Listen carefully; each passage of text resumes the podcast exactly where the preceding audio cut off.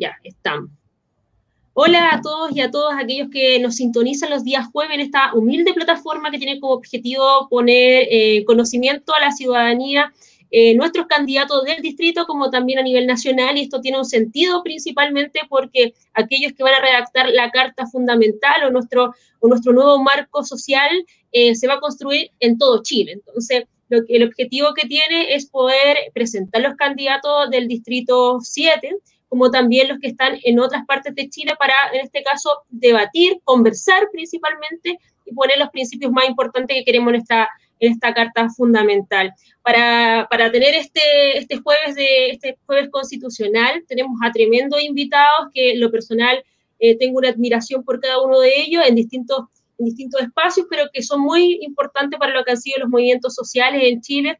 Sin duda, Luis Mesina, hoy día lo tenemos acá en, nuestros relatos constituyentes, agradecida por su tiempo y espacio, a pesar que está lleno de, a lo mejor, de, tareas siendo candidato del Distrito 10. ¿Cómo estás, Luis Mesina? Muy bien, muchas gracias y muy contento y agradecido por la invitación, así que espero que sea un programa interesante. Muchas gracias, Natalia. Muchas gracias a ti, Luis. Y bueno, y por el Distrito 7, en este caso Valparaíso, que eh, también donde vivimos muchos de los que están viendo este programa, Cristian, eh, por, San Antonio, que también entendemos que tiene una raíz importante por San Antonio, Algarrobo, Casablanca, Concón, etcétera, que es parte del distrito y que el objetivo es que también eh, la gente que está en este en vivo los, pueda conocer. Cristian, ¿cómo estás? Hola, muy bien. Muchas gracias, Natalie, por invitarme y un gusto conversar contigo y con Luis. Gracias. Y vamos a partir con la pregunta de, rigor, que tiene que, ambos vienen de un mundo muy lejano lo que son las candidaturas, ¿no? Eh, de este caso Luis viene del mundo del eh, movimiento social, eh, principalmente liderando el movimiento No Más AFP, que ahí vamos a profundizar como derecho social, y también Cristian, eh, reconocido académico, que yo creo que varios conocemos su trayectoria en, la academia, pero que ha sido muy alejado de lo que se puede entender de las candidaturas tradicionales políticas. Cristian, ¿cómo tú ves esta experiencia? ¿Cómo la estás asumiendo con este desafío de construir este nuevo Chile? Sí, eh, bueno, claro, eh, de algún punto de vista alejado de las candidaturas, en el sentido que yo no he sido militante, ni he sido candidato a, ningún cargo, ni nunca he ocupado en realidad ningún cargo tampoco de confianza política, ni, ni, ese tipo de cosas. Eh, sin embargo, mi trabajo como académico en la Universidad de Chile siempre lo he visto muy vinculado a las políticas educacionales. Yo llevo 25 años trabajando en educación antes trabajé en el Ministerio de Educación en programas justamente de diseño y evaluación de políticas educacionales de mejoramiento de los liceos. Después estuve en UNICEF y en UNICEF mi, trabajo básicamente fue identificar los eh, factores de discriminación y desigualdad eh, que había en el sistema escolar chileno contra eh, muchas familias, niños y niñas. y luego en la Universidad de Chile llevo muchos años investigando sobre las limitaciones del mercado educacional y, el, y, esta lógica de competencia y de ranking que se pone para supuestamente mejorar las escuelas, pero que yo creo que ha hecho más bien un, perjuicio al sistema educacional y también estudiando mucho sobre las condiciones de trabajo y el modo en que trabajan profesoras y profesores en sus escuelas y ahora más recientemente en liceos también. Entonces, todo mi trabajo de investigación y de, y de, y de, y de promoción de derechos lo he visto vinculado a las políticas públicas. En este rol me ha tocado participar en muchos debates en leyes en el Parlamento y también he sido consultado permanentemente eh, por la prensa y he participado en el debate público. Entonces, eh, una candidatura es distinta porque al final uno le pide a las personas que confíen en uno para representarlos, en este caso en la Convención Constitucional. Sin embargo, la esfera pública y el debate sobre los problemas de la educación en Chile y, y la denuncia de sus limitaciones, pero también la propuesta sobre sus soluciones, no me es algo ajeno, es a lo que me he dedicado por muchos años. Gracias, Cristian. Y, se entiende eh, la explicación y, créeme que por lo menos acá, parte del distrito, mucha gente, sobre todo la línea que has trabajado lo académico, te reconoce el trabajo. También la intención era de esta invitación era que pudieses comentar parte de, de tu trayectoria, que la idea es conocer parte de ello. Bueno, a Luis conocemos parte de su trayectoria, pero la pregunta de rigor, como se le hicimos a Cristian, es cómo ha enfrentado eh, esta nueva constitución, también cómo la ha visto de la, manera de eh, ir a volantear, feria, conversar con las personas, cómo ha asumido e, ese rol. Sí, bueno, es una, experiencia eh, inédita para mí. Yo soy dirigente hace muchos años, soy dirigente social, pero soy un sindicalista de toda la vida. Soy muy joven siendo sindicalista. Llevo 40 años, soy el secretario general de la Confederación de Sindicatos Bancarios y de Sistemas Financieros. Y a partir de allí configuramos lo que hoy día se conoce como Coordinadora Noma FP hace del 2008 con la crisis subprime, la crisis de la, la famosa hipoteca por el hecho de que éramos bancarios, teníamos más afinidad con la quiebra de un banco como fue el Lehman Brothers. Pero he sido sindicalista toda mi vida y fui fundador de la CUT en el periodo de la dictadura. Y por lo tanto siempre he estado eh, enfrentado a las contiendas políticos sindicales que tienen que ver con elecciones. Pero nunca en mi vida había eh, optado a un cargo de representación popular como este de aspirar a ser delegado de este proceso constituyente que para mí es lo más relevante que va a ocurrir en nuestra historia, por lo menos desde su existencia como república. Quizá, ojalá, ojalá más adelante hayan otros procesos que la superan, la superen en términos de importancia. Y claro, nos encontramos en un proceso bastante complejo porque yo creo que no todos entienden lo mismo.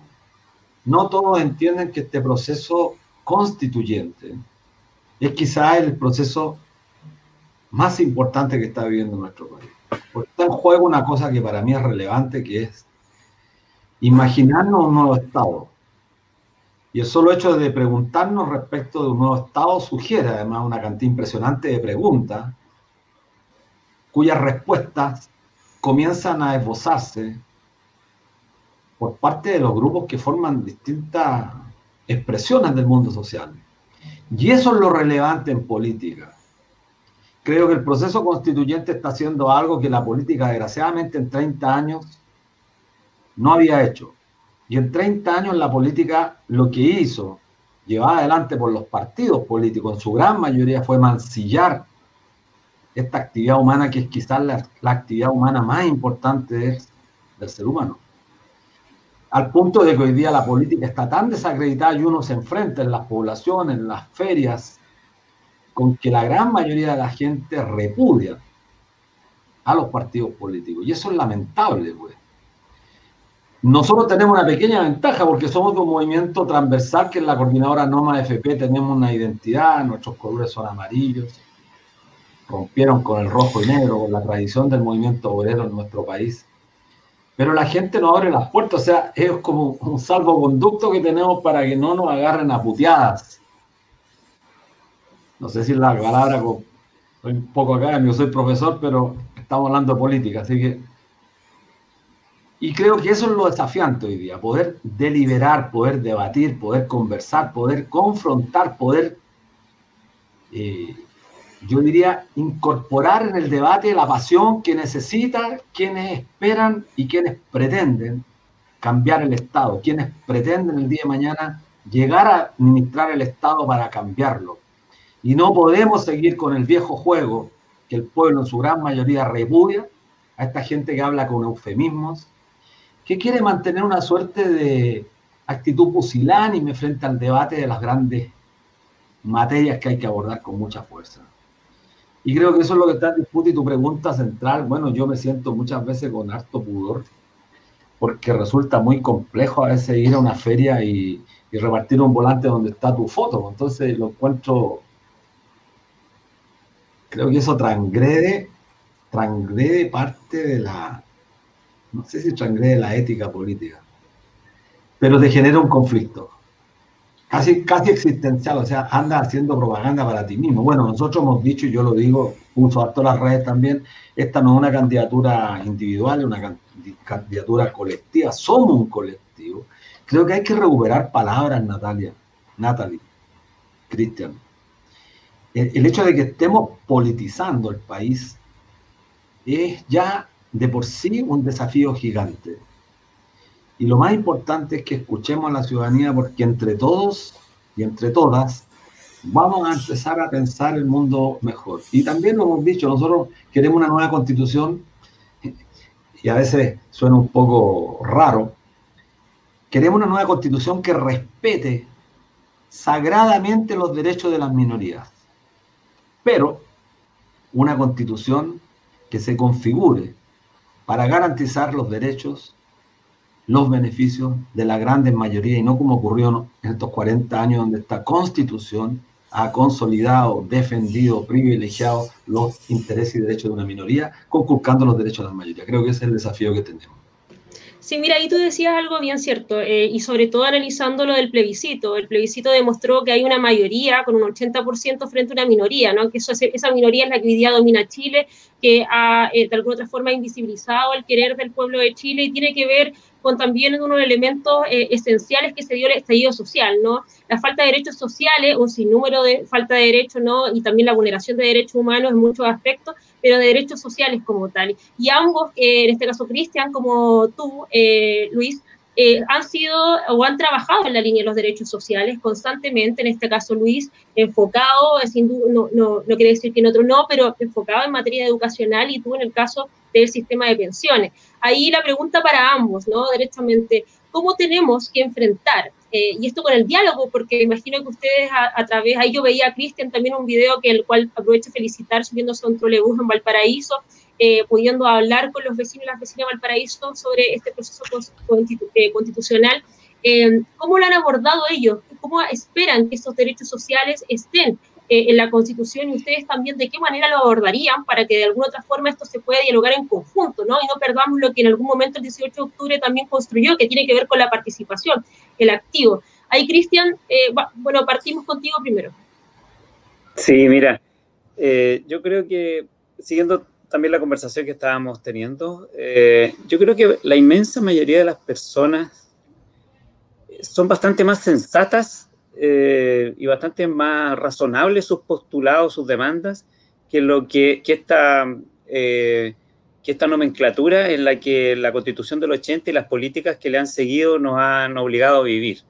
Te lo voy a mencionar en el ámbito de la educación. En educación, la constitución del 80 y todas las políticas que siguieron nos convencieron de que esto era un mercado, de que las escuelas tienen que competir entre ellas, que lo importante son los rankings, eh, que el lucro es un supermotor del desarrollo, que teníamos que cobrarle a las familias, que, los que las escuelas pueden discriminar y seleccionar a los niños y las niñas según si es que les van a servir o no para subir en los rankings o si se van a portar bien o no en la sala de clase. Una cantidad de, eh, de preceptos que francamente son eh, inaceptables y nos hemos acostumbrado a vivir con ellos y ellos han sido parte importante del lenguaje y de las prácticas en educación por muchos años. Entonces, eh, cuando uno va a las poblaciones, cuando se sube al trolebús en Valparaíso eh, o, se sube a los cerros de San Antonio y conversa con las familias, eh, las familias lo que están, lo que entienden por educación es completamente otra cosa. Ellas entienden que se trata de oportunidades de desarrollo para las niñas y los niños, que no es una cuestión de, caballos de carrera que tenemos que entrenar para que suban en un ranking, que, que se trata de desarrollar todas sus capacidades, todos sus talentos que tampoco tenemos que empezar a seleccionar a algunos, a ver cuál sirve para el bicentenario, cuál tenemos que dejarlo nomás en una escuela en la que no aprenda. Todas las familias quieren que todos sus niños y niñas aprendan, entienden que, hay, que algunos tienen más dificultades o tienen más capacidades para un área que para otra y entonces que uno necesita apoyarles a todos y a todas con integralidad y reforzar lo que es débil y eh, promover lo que, lo que les resulta más fácil son preceptos muy básicos, muy elementales de lo que es la educación. Todas las familias entienden que la educación es un derecho, que no puede depender de su bolsillo, las oportunidades de sus hijos y de sus hijas, y que deberían haber escuelas accesibles para todos los niños y todas las niñas sin importar el precio, más bien que no hubiera precio sin importar el dinero, y que no tuvieran que andar ellas peregrinando de una escuela en otra como si sus niños y sus niñas fueran intrínsecamente un problema ¿ah? y que a dónde me lo aceptan, dónde me lo aceptan, dónde me dan un cupo. Entonces, yo diría, si logramos que la constitución establezca esto que acabo de describir, que es lo que yo converso todos los días con las familias eh, por, por, las calles, si logramos que esta sensatez sea lo que impere en la nueva constitución, por ejemplo en el derecho a la educación, que es lo que estoy conversando, vamos a haber hecho un salto gigantesco.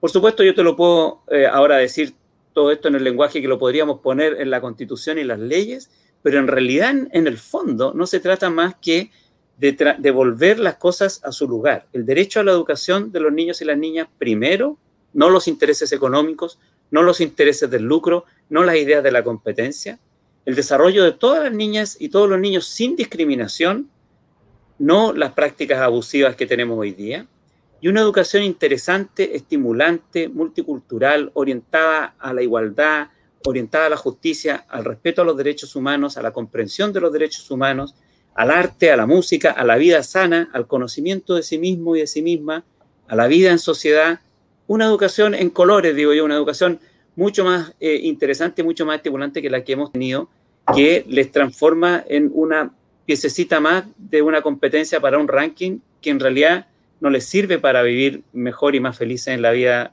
del siglo XXI que les está tocando vivir. Entonces, ese es el concepto fundamental que yo estoy eh, conversando con, con, todas las personas en San Antonio y también en Valparaíso y a lo largo del distrito. En Santo Domingo estuvimos también esta semana y lo que yo eh, veo en ellas es una tremenda acogida de esas ideas, porque en realidad, eh, diría yo, vamos a dejar atrás la insensatez de haber creído, de, habernos tratado de convencer de que el mercado era la manera de distribuir los derechos sociales, económicos y culturales de las personas y en particular el derecho a la educación. Vamos a dejar atrás esa insensatez, le vamos a poner una lápida a esas ideas y vamos a reponer una noción central de derecho que yo veo en las demandas y en las preocupaciones de las personas eh, muy, muy latentes, muy, muy evidentes. Gracias, Cristian. Bueno, ahí estábamos hablando de derechos sociales vinculados a lo que es eh, la educación, que ahí tengo otra pregunta para ti más adelante, Cristian, tiene que ver con lo que sabemos que hay desigualdad en la, educación, pero como hoy día también la hemos analizado a raíz de la pandemia, que yo creo que se profundiza y se evidencia mucho más, pero también uno de los elementos que se hacen clave, parte el 18 de octubre, que hay que reconocer que eh, esta movilización y esta organización viene de mucho antes, pero que también vimos el 18 de octubre eh, y los días que siguieron las banderas de Doma FP y que hoy pareciera ser la gran bandera, otras más, pero de, em, de, esta nueva constitución, que tiene que ver con la dignidad ¿no? de los sujetos y las sujetas a futuro y que está muy esperanzada. De hecho, comento algo lo personal, eh, mis papás ya están sobre los 60 años y la aspiración de ellos es que yo y también otros y otros, ¿no? Tengamos otra forma también de ver la, la, la vejez con dignidad. Y ahí Luis, también tú junto con Cristian comparten esta lucha en materia de derechos sociales. ¿Cómo tú hoy día abordarías aquello eh, en esta discusión de esta nueva constitución?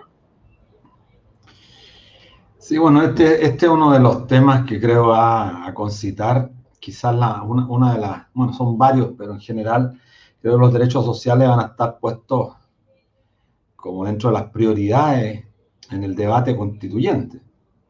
Por supuesto, lo que decía Cristian, el tema de la educación es fundamental, la salud, las pensiones.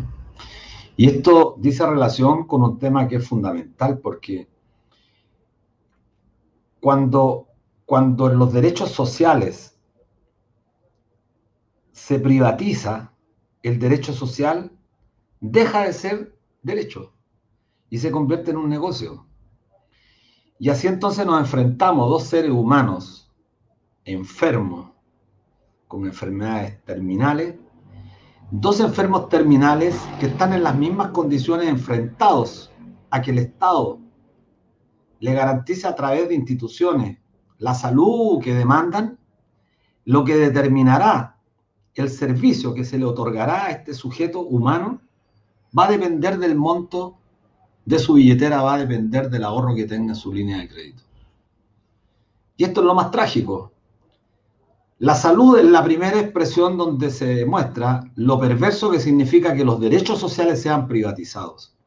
Y toda la Carta Fundamental, si uno va al artículo 19 y observa los capítulos referidos a seguridad social, a salud, a educación, todos están transversalmente cruzados por esta idea de que el Estado garantice estos derechos, pero a través de instituciones públicas o privadas.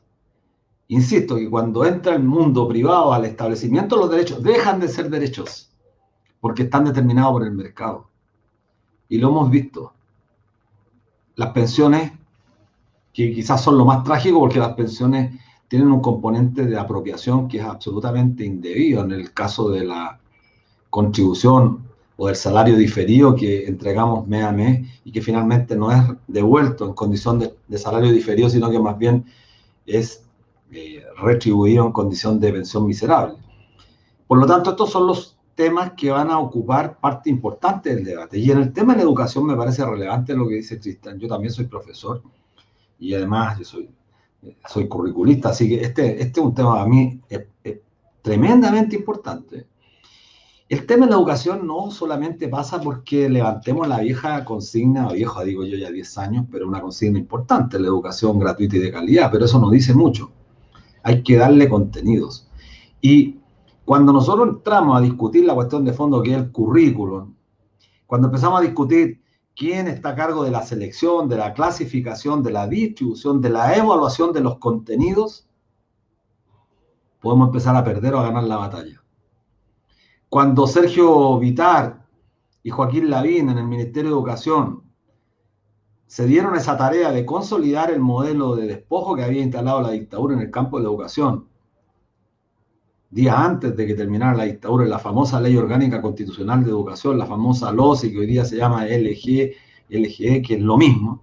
Bueno, ahí se estableció la derrota o el triunfo de los monetaristas que instalaron esta lógica perversa del mercado de la educación al punto que, que el propio Sebastián Piñera la definió como un bien de consumo. Entonces estamos cruzados porque la restitución de los derechos sociales adquiere una relevancia que, es fundamental, pero no es la única, porque tenemos que tener mucho cuidado cuando instalamos este discurso que suena muy bonito y además que es coherente. Queremos cambiar el Estado subsidiario por un Estado garante de derechos sociales. Eso es correcto. Pero tenemos que pasar a la segunda pregunta que viene inmediatamente. ¿Cómo garantizamos que esos derechos sociales efectivamente se puedan materializar? Y este no es un tema menor porque podríamos terminar redactando una carta en el supuesto que tuviésemos la mayoría, una carta extraordinariamente maximalista, donde estén garantizados todos los derechos por el momento de que el sujeto quiera ejercitarlo, no hayan recursos suficientes por parte del Estado. Entonces eso lleva aparejada otro tipo de políticas que van a ser parte del debate. Piensen ustedes que ayer, grandilocuentemente, de manera demagógica, Sebastián Piñera anunció una reforma faltando 30 días. ¿Cómo le podemos creer y yo llamo a los auditores de estos programas y de tantos otros a que a lo menos, a lo menos pongan un, signo de interrogación. O sea, hay que sospechar de un gobierno que ha sido incapaz de poder plantear una reforma y que ahora se le ven a ocurrir faltando 40 días para la elección del proceso constituyente. Y, y por tanto es absolutamente imprescindible que quienes aspiren a, ocupar un cargo en el, eh, como delegado a este proceso constituyente insisto que incorporo este concepto de delegado porque nosotros somos delegados mandatarios de mandantes que nos están dando un mandato. En el caso particular mío, escribimos un mandato y lo hicimos público. Ciertamente no es vinculante porque en Chile no hay acciones vinculantes porque el ordenamiento jurídico de la, dictadura en adelante ha hecho que, justamente no exista eso de forma tal negarle o quitarle ese derecho a la ciudadanía para revocar los mandatos. Entonces está implícitamente instalado en la, en la Constitución. Pero creo que si logramos colocar gente que piense y que tenga un componente ético, yo diría como condición sine qua non para la gran batalla que hay que dar en el campo de las ideas, creo que nosotros podemos ganar mucho. Yo soy de los que tienen mucha confianza. No creo, mira, yo ni siquiera me interesa discutir el tema de los dos tercios, de los tres quintos. Es una discusión baladí. Porque si alguien cree que es necesario tener los dos tercios para ganar, entonces tiene una definición a priorística que esto es un problema estrictamente mecánico, etapista. Y estos sistemas, y este debate es un debate a salto, no es lineal, no es evolutivo. Este es, es una apuesta, es una disputa. Podemos ganar, pero también podemos perder. Por tanto, todas estas categorías minimalistas de algunos que piensan que, menos es más, o estos maximalistas que pretenden en la constitución prácticamente transformar la sociedad, acabar con el régimen capitalista, es que en realidad han entendido harto poco de lo que significa este proceso. Y creo que lo que tenemos que hacer en esta etapa es justamente aprovechar estas instancias para el debate. Esto que estamos haciendo ahora, debatir y confrontar, porque uno en estos debates termina aprendiendo más que, más que poniendo su, su postura. Yo uno no sé cuántos Zoom participa y generalmente se a veces con muchas dudas porque escucha a su, a su contertulio que tiene ideas distintas y eso es tremendamente importante. Yo termino, tenemos que acostumbrarnos a discutir, a deliberar. Yo soy más viejo que usted y yo viví el periodo López, tenía 16 años para el golpe, entonces tuve la suerte, la fortuna de haber vivido tres años, ya me, se hacía más consciente, más joven en esa época uno, y ya entendíamos el valor que tiene el debate, el discutir, el conversar, el dialogar. Eso fue estirpado por el consenso. El consenso ahogó la democracia. Y si tú no estabas de acuerdo con el consenso, te descalificaban. Lo viví en carne propia porque fui, era dirigente de los años 80. Entonces, en 90 había que estar de acuerdo con todos. Y creo que eso es lo relevante ahora que podamos discutir entre nosotros. Y respetarnos, pues, por supuesto, respetarnos, pero discutir. No podemos estar de acuerdo en todo y eso es bueno, es muy bueno.